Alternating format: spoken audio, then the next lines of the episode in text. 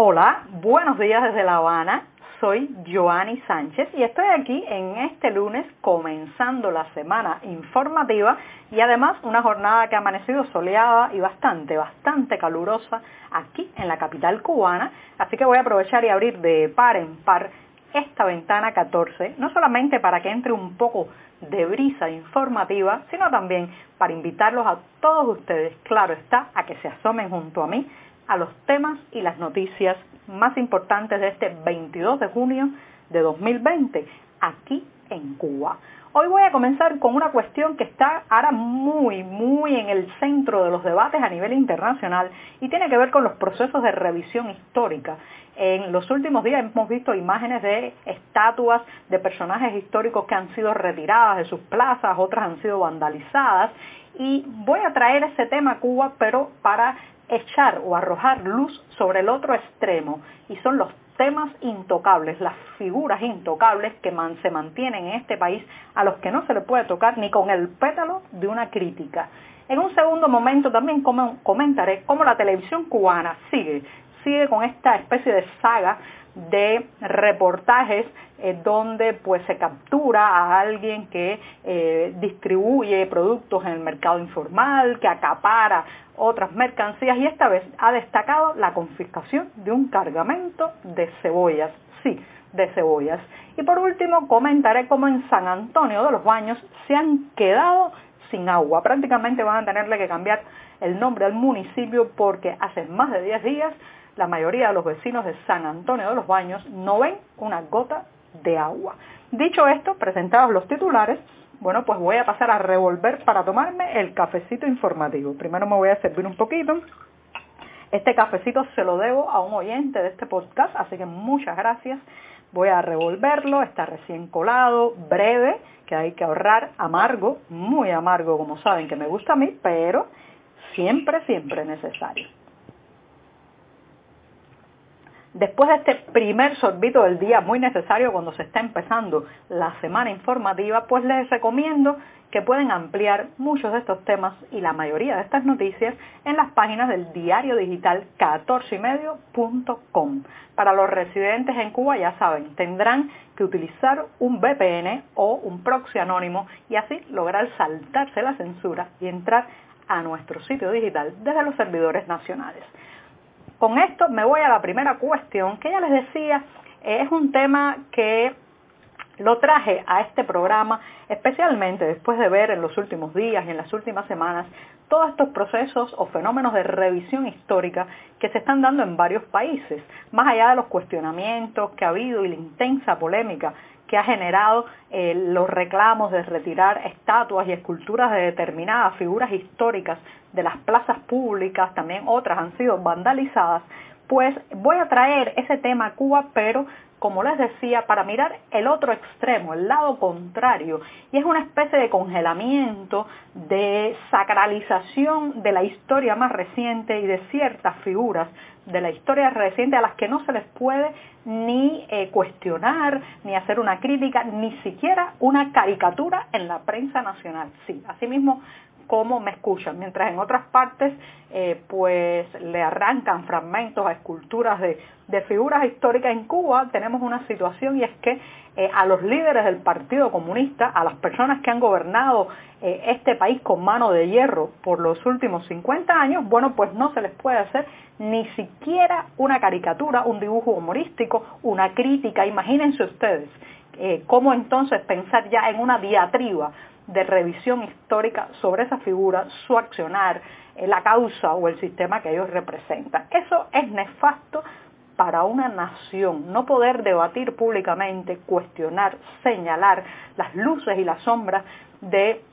las figuras que, eh, bueno, pues están, lo que podemos decir, en el epicentro de las decisiones, del poder, de la dirigencia del país, bueno, pues no poder cuestionarlos, no poder juzgarlos, no poder criticarlos públicamente, eso termina enfermando a un país de silencio. Y es lo que está pasando. Ahora, eh, yo tengo la ilusión, la esperanza de que en un futuro, espero que sea breve y cercano, eh, los cubanos pues podremos emplazar desde la crítica, desde el cuestionamiento y desde la revisión histórica a muchos de esos rostros.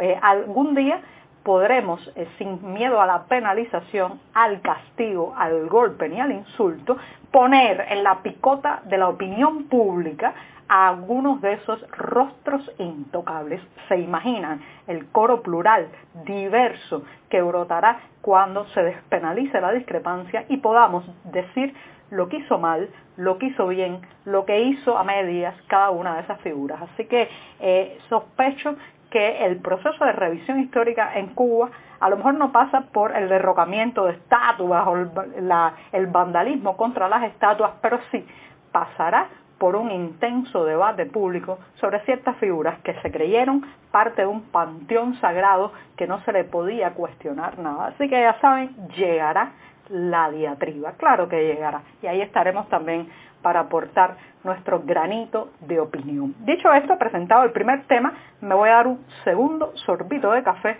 antes de pasar a la segunda cuestión del día. Se trata de que la televisión cubana, la televisión oficial, claro está, que ustedes saben que los medios nacionales están absolutamente controlados en Cuba por el Partido Comunista, esa televisión sigue, sigue eh, publicando una serie de reportes, reportajes audiovisuales eh, que eh, tratan de dar un mensaje ejemplarizante para frenar en estos tiempos de pandemia y de crisis económica a los comerciantes informales, al mercado negro, a los llamados oficialmente acaparadores que como saben, son personas que muchas veces compran un producto en grandes cantidades o se hacen con el producto en grandes volúmenes para después revenderlos en el mercado informal. Un tipo de negocio que prolifera en sistemas como este, deficientes económicamente, eh, donde todo está tan controlado, donde muchas de las mercancías que antes se podían comprar de manera más o menos liberada han pasado en las últimas semanas a estar otra vez racionadas. Bueno, pues esta, esta campaña gubernamental contra el mercado informal, eh, esta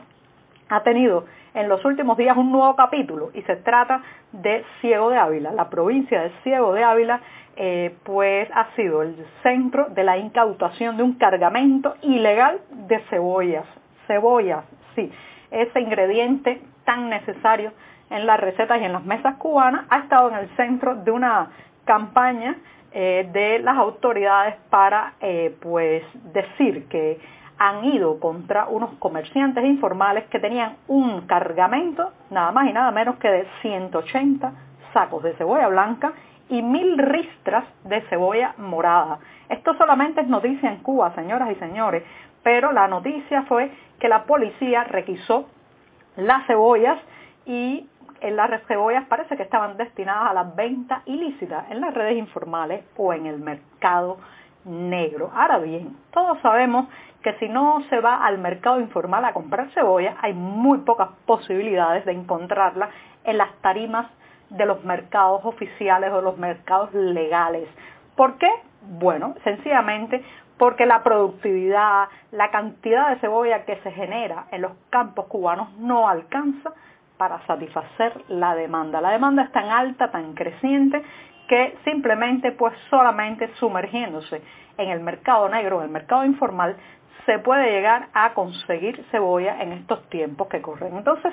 eh, por un lado está esta evidencia de la disfuncionalidad del sistema para lograr algo tan sencillo como poner una, una cebolla en la mesa cubana y por otro está que estos reportes televisivos se están saltando algunas cuestiones básicas para impartir justicia en un país, como debe ser la presunción de inocencia, sobre la persona, el derecho a la privacidad del acusado, el no ventilar en los medios nacionales a la vista de todo el nombre, el rostro de los presuntos infractores como una especie de condena previa antes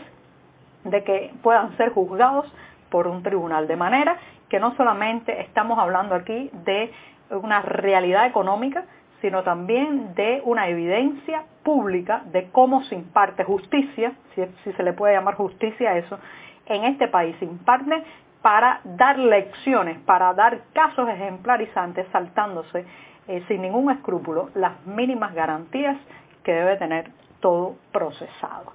Me voy con el último tema, San Antonio de los Baños. Sí, ese municipio en la provincia de Artemisa, muy conocido. Se conoce por el Museo del Humor que hay en San Antonio, también por el río Ariguanabo, está viviendo unos días tremendos. Sobre todo sus residentes están muy desesperados porque hace más de 10 días no tienen suministro de agua. El sistema de agua en la zona está colapsado. Las autoridades dicen que el problema es el manto freático, que está seco, la sequía, no hay lluvia y eh, bueno, pues también todo el deterioro de años y años que ha sufrido el río Ariguanabo, la cuenca del río Ariguanabo por represas, residuos industriales, malos manejos, eh, ha hecho que ahora mismo el eh, municipio San Antonio de los Baños, que le debe su nombre justamente al agua, eh, al río, a, a, toda esa sensación de frescura que viene a la mente cuando uno piensa en San Antonio de los Baños, bueno, pues ahora es prácticamente un desierto de sequía porque no hay suministro de agua. Incluso se les está haciendo llegar eh, carros cisternas, las llamadas pipas, como decimos en Cuba, solamente a las familias que tienen familiares postrados. El resto, bueno, sálvese quien pueda, tienen que ir a buscar eh, el agua a kilómetros y kilómetros de distancia. Así que ya saben, el, idílico pueblo de San Antonio de los Baños está a punto de perder su nombre si no llega el agua pronto. Muchas gracias y hasta mañana.